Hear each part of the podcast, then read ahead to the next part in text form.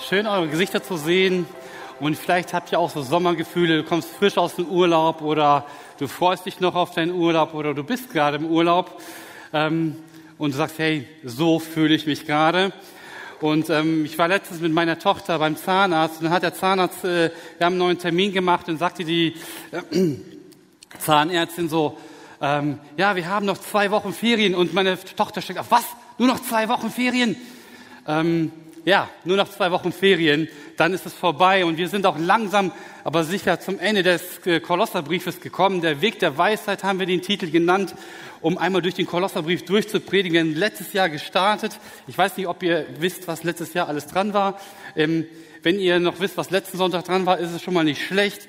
Ich möchte euch aber gerne mitnehmen, ähm, kurz nochmal einen Rückblick machen. Vielleicht denkst du jetzt an deinen Urlaub zurück. Jetzt folge mir und lass uns kurz schauen, was über den Kolosserbrief eigentlich ganz am Anfang steht. Paulus steigt beim Kolosserbrief ein und er macht Jesus ultimativ groß. Jesus ist der Messias, Jesus ist der Retter, Jesus ist der Gott. Ihr müsst verstehen, die Kolosser, die haben jahrzehntelang ein Leben gelebt, der nicht mit einem einen einzigen Gott zu tun hatten. Sie haben an Apollo gebetet, an Hermes und zig verschiedene Götter und plötzlich war Jesus in der Gefahr, nur ein Gott zu sein von vielen Göttern. Und da kamen Judenchristen, die noch irgendwelche Gesetze fordern und Paulus macht, un, macht unmissverständlich klar, nein, Jesus ist der Gott, der einzige Gott, der über allen Göttern, über allen Götzen steht, über jede Macht und über jedes Gesetz. Jesus ist der Gott. Jesus triumphiert über alles. Und Jesus zu folgen, Jesus zu folgen heißt nicht nur zu akzeptieren, dass Jesus Gott ist, dass er mächtig ist, sondern es hat Auswirkungen in deinem Leben. Und das ist die Herausforderung, wenn wir über den Weg der Weisheit reden, wenn wir, solange wir in der Theorie bleiben, solange wir bei Jesus bleiben, der, dann sage ich, okay, können wir schnell mit einverstanden sein.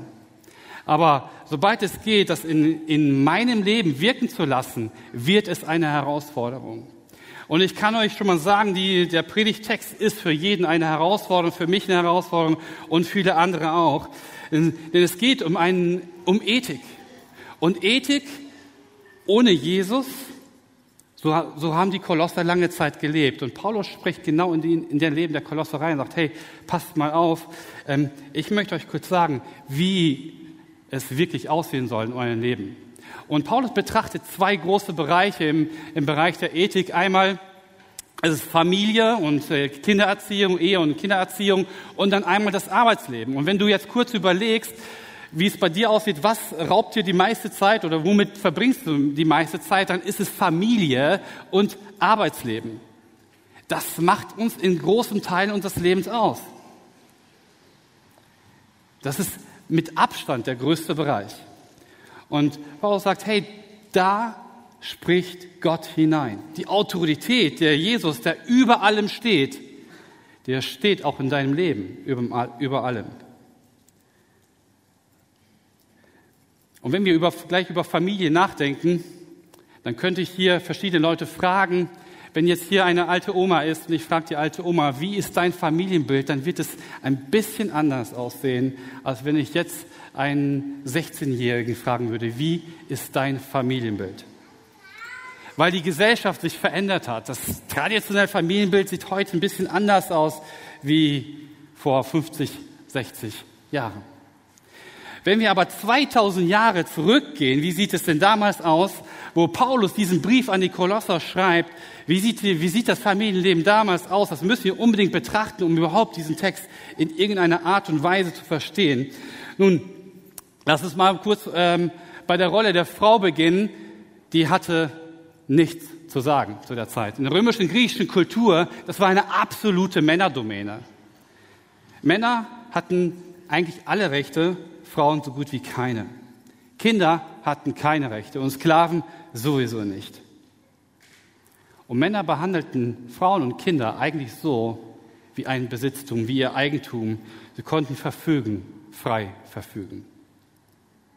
Das ist so die Kultur, die die Kolosser jahrzehntelang gelebt haben.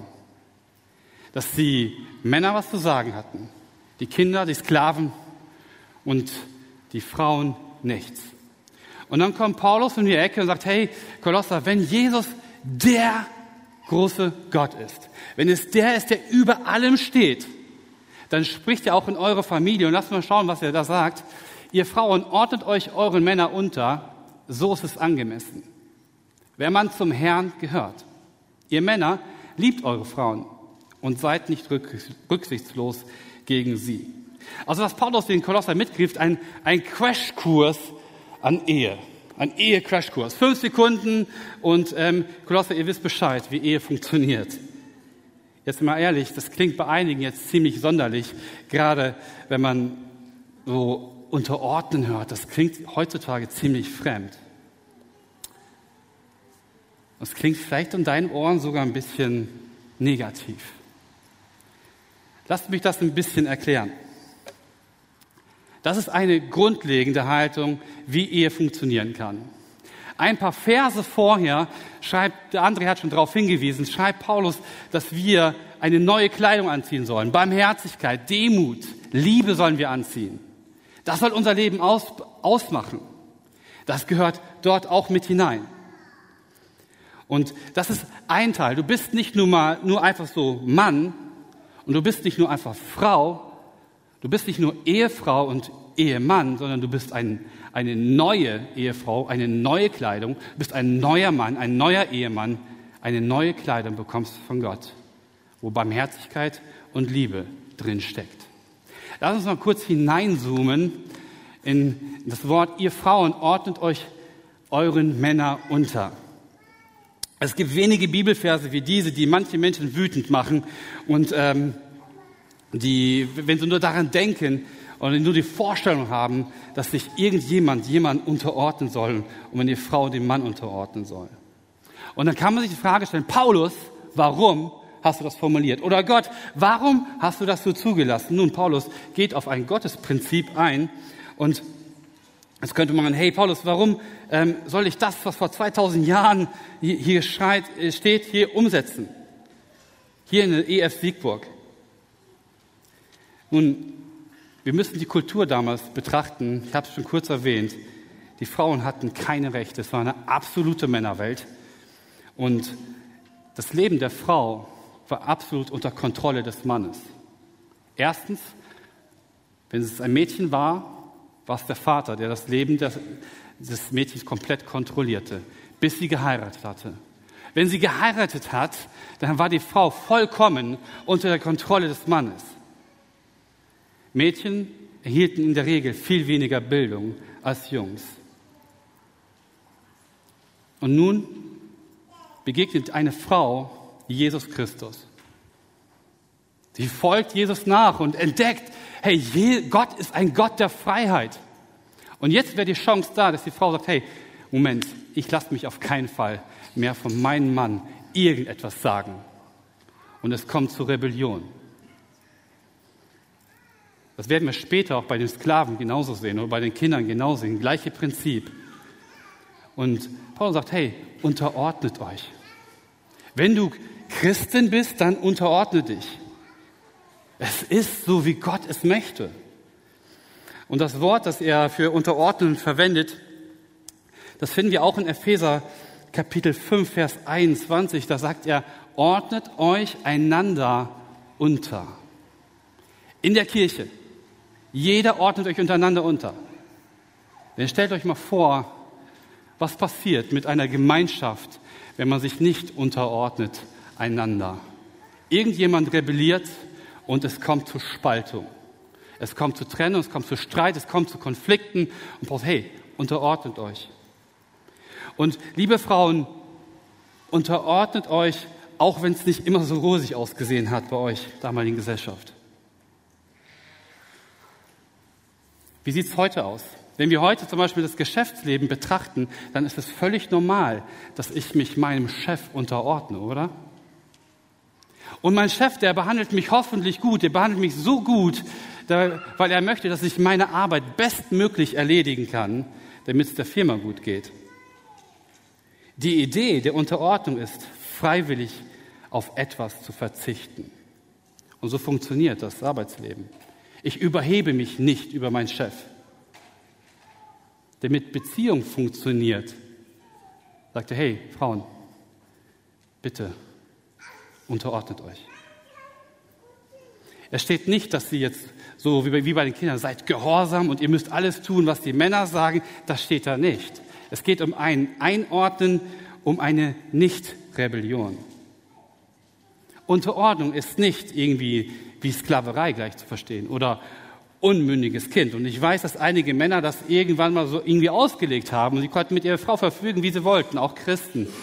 Aber die haben die Verse vorher komplett ausgeblendet und auch den nächsten Vers 19 haben sie auch komplett ausgeblendet. Das wird vielleicht ein bisschen deutlicher, um dieses Unterordnen zu verstehen, dass es nicht irgendwie irgendwas Minderwertiges ist, wenn wir uns Jesus einfach mal anschauen. In 1. Korinther, äh, Kapitel 11, da geht es um das Haupt. Und Christus, Jesus Christus, hat ein Haupt und das ist Gott, schreibt Paulus. Moment, ist Jesus Christus weniger wert als Gott der Vater oder der Heilige Geist? Wir glauben doch an den dreieinigen Gott, Vater, Sohn und Heiligen Geist. Die sind doch eins.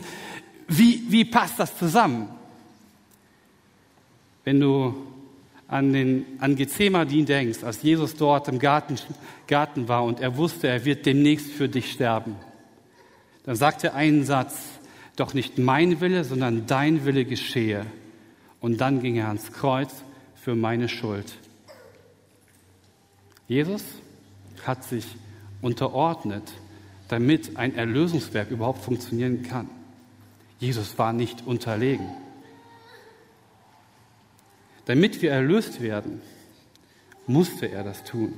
Er hat es freiwillig getan. Er war nicht gezwungen. Aus Liebe geprägt. Die Gegensätze von Unterordnung wären zum Beispiel Kontrolle, Nörgeln oder eine Einstellung der Verachtung. Ehe in Gottes Maßstab, da gibt es eine Formel und ein Teil der Formel ist, ihr Frauen ordnet euch eure Männer unter. Du willst als Christ, dass deine Ehe funktioniert, dass sie Bestand hat und dass sie nicht nur einfach Bestand hat, sondern dass sie einen glücklichen Bestand hat? Vertraue mir. Man kann es auch irgendwie anders übersetzen oder dass das Ordnen sich auch eine Art von Respekt bedeutet. Und Chanty Feldhahn hat eine Umfrage gemacht. Sie hatte doch äh, mit ihrem Mann das Buch ähm, Respekt und Liebe geschrieben.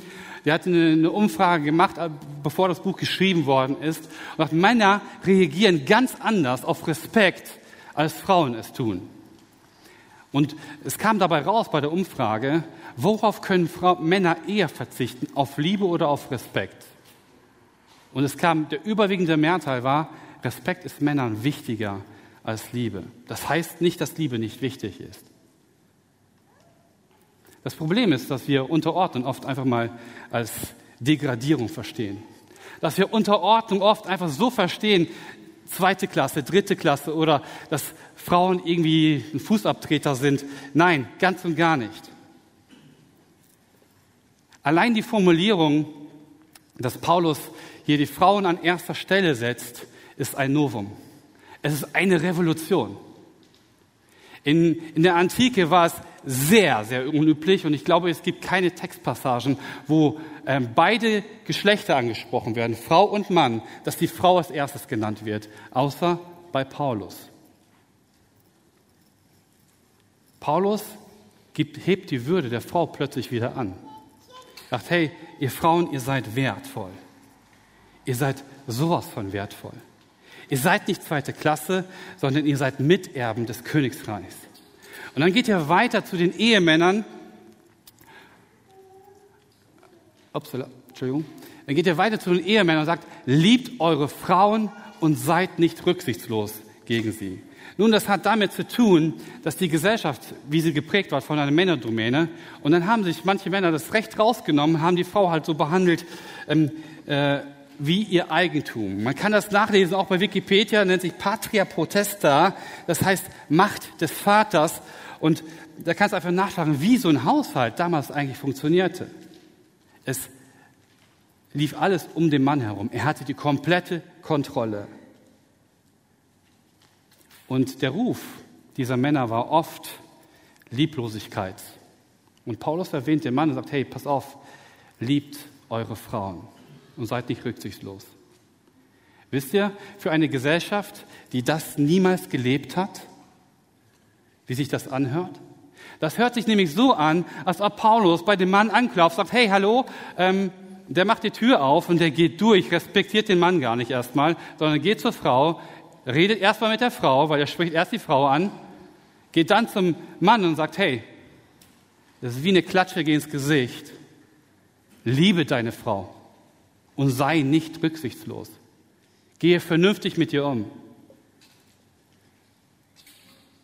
Wenn es damals Internet gegeben hätte, Instagram und Facebook und WhatsApp und was auch immer alles, Paulus hätte ein riesengroßes Problem, glaube ich, bekommen. Er hätte wahnsinnig viele Beschimpfungen bekommen und in den Gedanken der Menschen kann es auch so gewesen sein. Die Gesellschaft wäre ausgerastet. Es wäre ein richtiger Shitstorm ausgebrochen. Mit dem ersten Vers, okay, kann man sich vielleicht noch ein bisschen arrangieren, aber jetzt beim zweiten Vers, jetzt übertreibt Paulus. Also was Paulus hier macht, ist wirklich revolutionär. Er stellt Frau und Mann auf eine Gleichberechtigung. Er sagt nicht, der eine ist mehr wert und der andere ist weniger wert, ganz und gar nicht. Du kannst einmal prüfen, dass Männer, wenn du die Straftatenstatistik zum Beispiel in Deutschland anschaust, wirst du sehen, dass meistens Männer ähm, aggressiv werden. Als ob da so ein kleiner Römer in sie schlummert, ja, so ein kleiner Grieche. Ja, also jetzt nichts gegen die Griechen heute und gegen die Italiener, das meine ich jetzt nicht so, sondern zur damaligen Zeit. Ein, ein antiker Mann. Dass plötzlich Straftaten gegenüber Frauen viel häufiger sind als umgekehrt. Gut, kann auch die körperliche Bauweise sein. Also Männer haben die Tendenz, eher lieblos zu sein als Frauen. Und Paulus sagt, hey, pass auf, Männer, seid vorsichtig, liebt eure Frauen und geht rücksichtsvoll mit sie um. Alles andere ist eine Verzerrung des göttlichen Entwurfs. Wir sind in der Themenreihe Der Weg der Weisheit. Gott weiß, wie Ehe funktioniert. Und er gibt uns einen Tipp, wie ich weise in der Ehe leben soll. Wie ich als Mann und als Frau weise leben soll. Gott hat uns Männer eine Verantwortung, eine implizierte Autorität in die Ehe gegeben, wo wir Rechenschaft abgeben müssen wie wir mit unseren Frauen umgehen, wie wir mit unseren Kindern umgehen. Diese Verantwortung ist da. Ehemänner liebt, seid nicht rücksichtslos gegen eure Frauen. Ehefrauen respektiert eure Männer und hilft ihm, eure Familie zu führen. Paulus geht einen Schritt weiter. Also ich gehe auf die nächste Generation ein bin immer noch in diesem intimen Bereich der Familie. Die nächste Generation sind die Kinder. Und er sagt wieder ein Novum. Er spricht Kinder an. In welchem Text werden Kinder angesprochen in der Antike? Eigentlich nie. Ihr Kinder, gehorcht euren Eltern in allem, denn so ist es richtig, wenn man zum Herrn gehört. Ihr Väter, schüchtert eure Kinder nicht ein, damit sie nicht entmutigt werden. Kinder haben plötzlich die, die eigene Entscheidung. Sie dürfen ihre Eltern gehorchen. Und wenn sie ihre Eltern gehorchen, dann tun sie es nicht, weil die Eltern Macht ausüben, sondern sie sollen es tun, weil es so richtig ist, wenn man zum Herrn gehört. Aber es kann sein, dass plötzlich Kinder Jesus entdecken und denken, hey, Jesus gibt mir Freiheit und die zur Rebellion aufrufen. Und sagen, hey, ich muss meinen Eltern nicht sagen, allein Jesus das sagt. Dann Pause, Moment, Moment. Nein, deine Eltern hat Gott so eingesetzt, und du sollst sie respektieren, du sollst sie gehorchen und du sollst auf sie hören. Und liebe Kinder, liebe Jugendlichen, ich weiß nicht, ob eure Eltern das schon mal gesagt haben, mach mal deine Hausaufgaben. Könntest du vielleicht was für deine Schule tun? Und dann, das Coole jetzt dabei ist, du kannst für die Schule lernen, du hast eine bessere Voraussetzung für dein Leben, du bist gehorsam deiner Eltern, deine Eltern sind glücklich, weil du auf die gehört hast. Und du lebst gleichzeitig weise, denn du lebst so, wie Gott es möchte. Also man muss nicht uralt werden, um weise zu sein, um weise zu werden. Ein Schritt, um weise zu sein, ist, ich höre auf meine Eltern. Paulus gibt den Kindern ein, eine Würde zurück, die damals eigentlich nicht vorstellbar war. Und dann geht er wieder auf die Väter ein. Er sagt, liebe Väter, schüchtert eure Kinder nicht ein, damit sie nicht entmutigt werden. Also wenn, es ist ja normal, dass Kinder nicht immer gehorsam sind. Das war Paulus garantiert auch bewusst, ähm, dass Kinder auch mal frech sein können. Und dann ist es wahrscheinlich vorgekommen, dass Väter oft über die Stränge geschlagen haben. Dass sie plötzlich vielleicht auch ausgerastet sind. Und das Kind war plötzlich völlig eingeschüchtert. Und es war entmutigt, überhaupt zum Vater zu kommen. Sagt, Moment, Moment. Lieber Väter, passt auf, schüchtert eure Kinder nicht ein. Und ich weiß nicht, wenn du als Mann die Stimme erhebst, hat es eine andere Wirkung, als wenn die Frau die Stimme erhebt. Und vielleicht leben wir heute auch so in, in unserer Beziehung zu den Kindern. Vielleicht sitzt jemand hier und sagt, hey, ähm, mein Lebensziel oder mein Erziehungsziel ist keine Kritik, ist Lob genug. Oder vielleicht hast du das selbst irgendwann erfahren, bei deinen Eltern, meine Eltern haben mich genauso behandelt zum Beispiel, dass du sagst, hey, so habe ich gelebt, äh, so musste ich meine Kindheit verbringen, weil mein Vater mich eigentlich immer sagt, hey, ich habe dich nicht kritisiert und das ist Lob genug. Ich glaube, das ist kein guter Erziehungsstil, kein göttlicher Erziehungsstil. Denn wir sollen nicht entmutiger werden, sondern ermutiger werden. Und ich bin hier absolut ein Lernender. Papas haben einen riesen Einfluss in das Leben von Kindern. Mamas sowieso. Und Gott hat uns diesen Einfluss gegeben, um sie zu segnen, um sie nicht zu verfluchen. Gott hat uns den Einfluss gegeben, um die Kinder zu sehen und nicht zu übersehen. Gott hat die Kinder nicht nur dazu gegeben, dass du versuchst, ihr Verhalten zu kontrollieren, sondern dass du ihr Herz behütest. Und die Realität ist, und ich glaube, einige Eltern werden, das, werden da zustimmen, wenn du irgendwelche Väter oder Mütter fragst im Nachgang, was hättest du anders gemacht in der Erziehung, dann wirst du immer wieder hören, nicht immer, aber öfter hören, ich hätte mehr Zeit investieren sollen in mein Kind. Denn Eltern merken erst, wenn das Kind Teenager und Jugendlicher werden, dass die Zeit doch vergeht und plötzlich habe ich nicht mehr diesen Einfluss und ich kann nicht mehr der Ermutiger sein, wie ich vielleicht, vielleicht 12, 13 Jahre schon verschenkt habe. Das Gute ist, du kannst auch jetzt mit 12, 13 anfangen, deinen Erziehungsstil zu ändern. Eltern, nutzt die Zeit. Macht es ein Stückchen besser, als eure Eltern es gemacht haben. Ich hoffe, dass meine Kinder es ein Stückchen besser machen, als ich es gemacht habe. Und jetzt sind wir in diesem intimen Bereich, wo wir waren, Familie, ähm, geht Paulus hinaus und sagt, jetzt wird's öffentlich. Wenn Jesus der Herr in deinem Leben ist, jetzt wird es öffentlich. Und er sagt, ihr Sklaven, gehorcht in allem dem Herrn dieser Welt. Tut das nicht, um gesehen zu werden und den Menschen zu gefallen, tut das vielmehr aus ehrlicher Überzeugung und aus Ehrfurcht vor dem Herrn. Was immer ihr tut, das tut von Herzen. Tut es für den Herrn und nicht für die Menschen. Und seid euch bewusst, dass ihr dafür von Herrn das Erbe als Lohn bekommt. Dient Christus dem Herrn. Wer allerdings Unrecht tut, wird seine gerechte Strafe erhalten, denn der Herr ist ein unparteiischer Richter. Ihr Herren, behandelt eure Sklaven, wie es recht und billig ist. Seid euch bewusst, dass auch ihr im Himmel einen Herrn habt. Also wenn wir an, upsala, also wenn wir an Sklaven denken, dann äh, erschüttert es uns.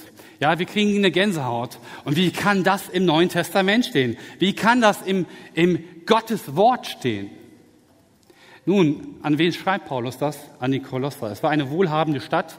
Ähm, die war nicht sonderlich groß, aber sie war sehr wohlhabend. Und somit gab es da Sklavenhalter und Sklaven sowieso. Man geht davon aus, dass 20 bis 30 Prozent der römischen Gesellschaft in, im Bereich des heutigen Italiens Sklaven waren. Lass uns mal definieren, was deine Vorstellung von Sklaven ist und was, was es damals bedeutete. Wenn du an Sklaven denkst, dann denkt man häufig an das Kolonialismus des British Empire. Ja, wo Menschen aus Afrika deportiert worden sind und nach, nach Amerika verschifft worden sind und dort schwerste Arbeit leisten mussten.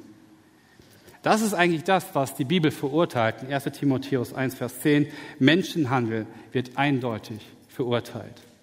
Das im römischen Reich war, war Sklaven hatte eine sehr unterschiedliche Bedeutung. Und es gab einen Grundsatz, ein Besitzer eines Sklaven kann alles mit seinem Sklaven tun. Er kann ihm jede Aufgabe geben und der Sklave muss sie erledigen.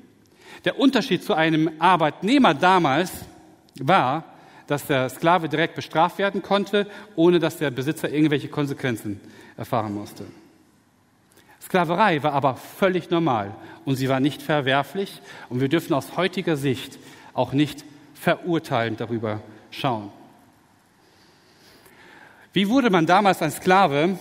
Ähm, es gab einmal die schreckliche Art, und die ist auch, glaube ich, aus biblischer Sicht zu verurteilen, ist die Kriegsbeute. Das heißt, die Menschen wurden nicht abgeschlachtet, sondern sie wurden einfach deportiert, so wie die Briten es gemacht haben. Und dann wurden sie einfach im Dienst der Familie gestellt, in der Familie, wo die halt lebten. Oft war es eine richterliche Strafe. Zum Beispiel, wenn du deine Steuern nicht bezahlt hast, dann ähm, wurde zu Sklavendienst ähm, verurteilt und du musst dann halt deine Steuern abzahlen. Oder wenn ich jetzt ähm, Schulden habe, dann musste ich meine Schulden ähm, begleichen. Wie mache ich das? Ich habe kein Geld, ich habe gar nichts. In dem Verkauf, ich verkaufe mich selbst an einen Besitzer und sage, hey, ich weiß nicht, wie ich meine Schulden tilgen soll. Lieber André, ich, ich schulde dir 30.000 Euro, ich habe die aber nicht. Weißt du was, ich, ich arbeite zwei Jahre für dich. Ich schreibe für dich nicht die Predigten, aber ich, ich mache alles andere, was du möchtest. Und André sagt, okay, ist ein guter Deal, 30.000 für, für zwei Jahre Arbeit rund um die Uhr ist ein guter Deal. Und dann gehe ich für zwei Jahre in den Sklavendienst. Er hat die volle Macht über mich. Oft wurden Kinder verkauft, weil Eltern ihre Kinder nicht mehr versorgen konnten. Was haben die Eltern gemacht? Wir verkaufen lieber das Kind für 25 Jahre in der Regel. Und die Idee war, irgendwann habe ich das Geld und kann das Kind zurückkaufen. Die Realität war aber, dass das selten der Fall war. Welche Arbeiten hat so ein Sklave getan? Er war Kloputzer, er war Musiker, er war Tänzer, er war Haushaltshilfen. Es gab Hausmeister, es gab Ärzte, Kampfsportler und im öffentlichen Dienst waren auch einige, die Sklaven waren. Schreiber zum Beispiel, Kopierwerkstatt und so weiter und so weiter. Also jedes Berufsbild, was du heute eigentlich dir vorstellen kannst, ähm, hat, haben damals Sklaven verrichtet. Also sehr gebildete Sklaven. Und Sklaven konnten richtig reich werden. Wenn der Besitzer gestorben ist, hat er, wenn es ein gutes Verhältnis zum Sklaven war, hat er sein Erbe dem Sklaven gegeben. Also Sklaven war nicht so, wie wir es uns oft vorstellen. Es war sehr unterschiedlich. Und wie schaut das eigentlich heute aus? So mal nebenbei. Die meisten T-Shirts, die meisten Hemden, die wahrscheinlich hier sind, wurden von einigen Händen gefertigt, die ein mickrigeres Leben haben als viele Sklaven damals. Es ist kaum ein Unterschied. Und Paulus geht darauf ein, und äh, man könnte es wirklich fast eins zu eins dazu übertragen, in die heutige Welt, in die Arbeitswelt. Was passiert, wenn ein Sklave in Kolossee Jesus kennenlernt, der der Herr ist? Hey, ich bin frei, ich kann machen, ich kann rebellieren, ich kann zur Rebellion aufrufen gegen meinen, meinen Besitzer. Paulus sagt, nein, es ist ein besseres Bild für Gott, wenn du deine Arbeit vernünftig erledigst. Wenn du deine Arbeit wirklich vernünftig erledigst. Ja, sogar noch mehr, was immer du, was ihr tut, das tut von Herzen. Lieber Sklave, lieber Arbeitnehmer, lieber Mitarbeiter, was immer du tust in deinem Job, das tu von Herzen. Gib dein Bestes. Paulus setzt einen drauf, tu es für den Herrn und nicht für die Menschen. Also die christliche Motivation, zur Arbeit zu gehen, ist nicht nur der Gehaltscheck, ist nicht nur das Geld auf dem Konto, sondern ich tue es für den Herrn und nicht für die Menschen. Das heißt, selbst wenn niemand zuschaut, mache ich meine Arbeit bestmöglich. Wenn du Karosseriebauer bist, und da kommt jemand und will will ein Auto instand gesetzt haben, ein Kotflügel oder was auch immer, dann tust du das so, auch wenn dein Chef nicht da ist, als ob Jesus der Kunde wäre. Wenn du als Azubi die Halle fegen musst, dann tust du das bestmöglich, von ganzem Herzen, als ob Jesus die Halle gehört. Und egal in welchem Beruf du arbeitest, ob du im öffentlichen Dienst bist, ob du in der Pflege bist, ob du in IT tätig bist, im Bankwesen, du tust so, als ob du für Jesus arbeitest. Und ich glaube, das ändert die Motivation total. Das gibt der Arbeit auch eine ganz andere Würde. Ich habe immer wieder Christen gehört, die gesagt haben, hey, ich will diesen weltlichen Job eigentlich nicht mehr machen, ich will für Jesus arbeiten. Moment, was Paulus hier schreibt, ist eigentlich, in deinem Job arbeitest du auch für Jesus. Das heißt nicht, dass du jetzt keinen kein im Vollzeitdienst gehst. Nein, in deinem Job arbeitest du für Jesus und letztendlich wirst du dafür Rechenschaft. Zur Rechen einmal weiter bitte.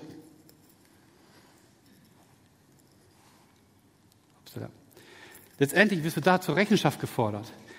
Gott fordert Rechenschaft von dir, wie du deinen Job machst. Mach ihn bitte gut. Und wenn du jetzt einen Chef hast, der absolut, ich sag mal, doof ist zu dir, nicht nett ist, der dich immer schikaniert, Vers 25 darf dich ermutigen. Wer allerdings Unrecht tut, wird seine gerechte Strafe erhalten, denn der Herr ist ein unparteiischer Richter. Egal, ob du Sklave bist ob du Chef bist, ob du ähm, CIO bist, egal was du bist, Gott steht über dir und Gott wird sein Urteil dann sprechen. Und im letzten Vers gibt Paulus einen klaren Hinweis an die Oberen, an die Häuptlinge, an die Chefs in den Firmen. Ihr Herren, behandelt eure Sklaven, wie es recht und billig ist. Seid euch bewusst, dass auch ihr im Himmel einen Herrn habt. Also recht und billig, das hat nichts mit ähm, billig wie günstig oder wie Ramschartikel zu tun, sondern das heißt fair, angemessen, gerecht. Im Deutschen finden wir diese Kombination sehr selten, aber zum Beispiel der Satz, es ist aus Sicht des Kunden recht und billig, von der Werkstatt zu erfahren, welche Kosten entstehen können. Also der Arbeitgeber und Arbeitnehmer, der Vorgesetzte und der Chef und der Selbstständige, wenn er Mitarbeiter unter sich hat, ist er aufgefordert, Menschen nicht einfach auszubeuten, nicht auszuquetschen, bis zum letzten. Was Paulus eigentlich hier hinstellt, er, er, er verändert die ganze Gesellschaft zur damaligen Zeit. Er sagt, hey, liebe Christen, liebe Sklaven, liebe Sklavenhalter, liebe Arbeitnehmer und Arbeitgeber, liebe Selbstständige, liebe Vorgesetzte, ihr sollt als Christen die fleißigsten, die ehrlichsten, die zuverlässigsten, die fairsten und die gerechtesten Mitarbeiter und Vorgesetzte sein. Denn was wir tun, wirkt sich im Himmel aus. Letztendlich ist die biblische Motivation höher als mein monatliches Gehalt. Und das entspannt mich. Ich liebe meinen Job. Und es kann sein, dass dein Job jetzt nicht ganz so toll ist, wo du nicht so begeistert bist. Vergiss nicht, für wen du arbeitest. Denn letztendlich ist das, dass du halt für Jesus arbeitest. Wenn du Vorgesetzter bist, behandle deine Mitarbeiter fair. Und vielleicht ist es auch ein Marketing-Ding für dich, um Mitarbeiter zu, zu gewinnen oder zu behalten. Behandle sie fair. Und letztendlich, was wir mitnehmen müssen, ist eigentlich Folgendes. Wir müssen selbst Inventur in uns selbst machen. Nicht mit unseren Gütern, sondern in meinem Leben. Wie schaut es aus in dem Bereich? Wo kann ich mich verändern? Wo muss ich mich verändern? es kann sehr wahrscheinlich sein, dass du eins, zwei, drei und vier nennen kannst. Sagst, hey, da habe ich Lücken. Und es ist auch völlig normal, weil du Mensch bist. Aber so zu tun, als ob Gottes Wort nicht existiert und obwohl ich Jesus anerkenne, das geht nicht. Und deswegen möchte ich dich ermutigen, mach eine Inventur von dir selbst und stell dir einfach mal ein paar Fragen. Wie ist mein Leben aktuell als Ehefrau? Habe ich als Frau respektlos meinem Mann gegenüber reagiert? Bin ich zu stolz um den ersten Schritt zu tun und meinem Mann mehr Respekt entgegenzubringen? Als Ehemann habe ich als Mann lieblos reagiert? Bin ich zu stolz, den ersten Schritt und mein Zutun und meiner Frau mehr Liebe entgegenzubringen? Oder als Kind, begegne ich meine Eltern überhaupt mit Respekt? Oder ist mein Kindsein von Ungehorsam geprägt, von Respektlosigkeit? Und als Vater und Mutter natürlich bin ich auch herausgefordert. Was braucht mein Kind, damit es ermutigt wird? Damit ich vielleicht Vertrauen wiederherstellen kann, dass es nicht entmutigt wird. Als Arbeitnehmer kann mein Chef sich auf mich verlassen, selbst wenn er ein ganzes Jahr weg ist und er weiß, ich mache meine Arbeit zu 100 Prozent. Was motiviert mich, auf Arbeit meine Aufgaben bestmöglich umzusetzen? Und als Arbeitgeber, wenn du Mitarbeiter hast, wie behandelst du deine Mitarbeiter? Fair und gerecht? Liebevoll? Und wenn du in der Position bist, dass du sie bezahlst, bezahle ich sie fair, unabhängig, was der Staat fordert. Ist es fair, wie du sie bezahlst? Es geht, nicht, es geht hier nicht darum, wie werde ich gut, sondern was kann ich verbessern in meinem Leben? Wie wäre es, wenn du Gott herausforderst, sagst, hey, was, ich Gott, ich vertraue dir. Ich vertraue dir, was da steht und ich setze es einfach um. Ich versuche mein Bestes dazu zu geben und du wirkst in meine Ehe hinein, in meine Beziehung zu meinen Kindern hinein, bei meinen Arbeitnehmern, zu Beziehung zur Arbeit, zu Kollegen und zu Chefs. Und als Arbeitgeber bilde ich eine ganz andere Firma, ein ganz altes, anderes Klima in meiner Firma. Und vielleicht musst du Dinge neu in Angriff nehmen. Und ganz ehrlich, ich musste einige Bereiche benennen. Eigentlich waren es eins, zwei, drei, vier, wo ich Dinge erkannt habe, wo ich sage, hey, hier musst du was korrigieren, Eugen. Hier musst du was ändern. Es kann nicht sein, dass du dich Christ nennst und du lebst einfach so nebenher und beachtest es nicht.